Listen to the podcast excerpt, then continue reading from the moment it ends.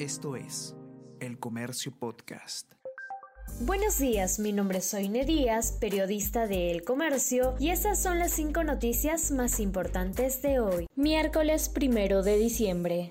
Empresas de mismo dueño licitaron por obra de 232 millones de soles. De acuerdo a un informe de la Unidad de Investigación del Comercio, accionistas de Termirex, compañía del consorcio ganador, es también el fundador de Corporación Imaginación, que acabó segunda. Marco Pasapera y su hermano visitaron a funcionarios de Provías descentralizado y MTC días antes de que se iniciara la selección.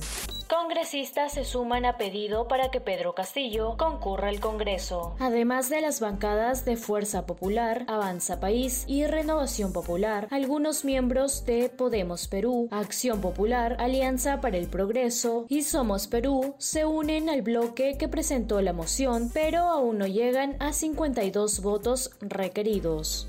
Penalistas indican que la Fiscalía debe investigar visitas a vivienda de Breña. El ex procurador Iván Meini y el abogado Ricardo Elías consideraron necesario indagar si hubo más reuniones en casa de Breña ante la sospecha de la posible comisión de delitos como tráfico de influencias. El Ministerio Público consultó en Provías descentralizado el expediente de la adjudicación al grupo vinculado con Karelim López sistema de alerta sísmica no cuenta aún con sirenas en funcionamiento. Desde el 2017 se empezó a hablar del tema y en el 2020 se empezó a ejecutar el proyecto por 40 millones de soles. Los sensores ya se instalaron, faltan 12 de 106. Asimismo, solo hay una sola bocina instalada en el país y se encuentra en Lince. El INDECI colocará 114 alarmas en zonas costeras y pide a municipios poner más se busca reabrir la plazuela de San Francisco al público. El Consejo de Lima quiere recuperar el entorno como parte de su plan de peatonalización. Religiosos se oponen. El proyecto edilicio prevé hacer de este espacio un lugar de encuentro social y actividades culturales.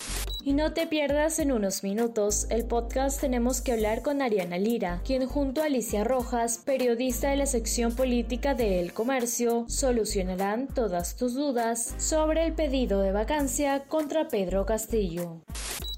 Esto fue El Comercio Podcast.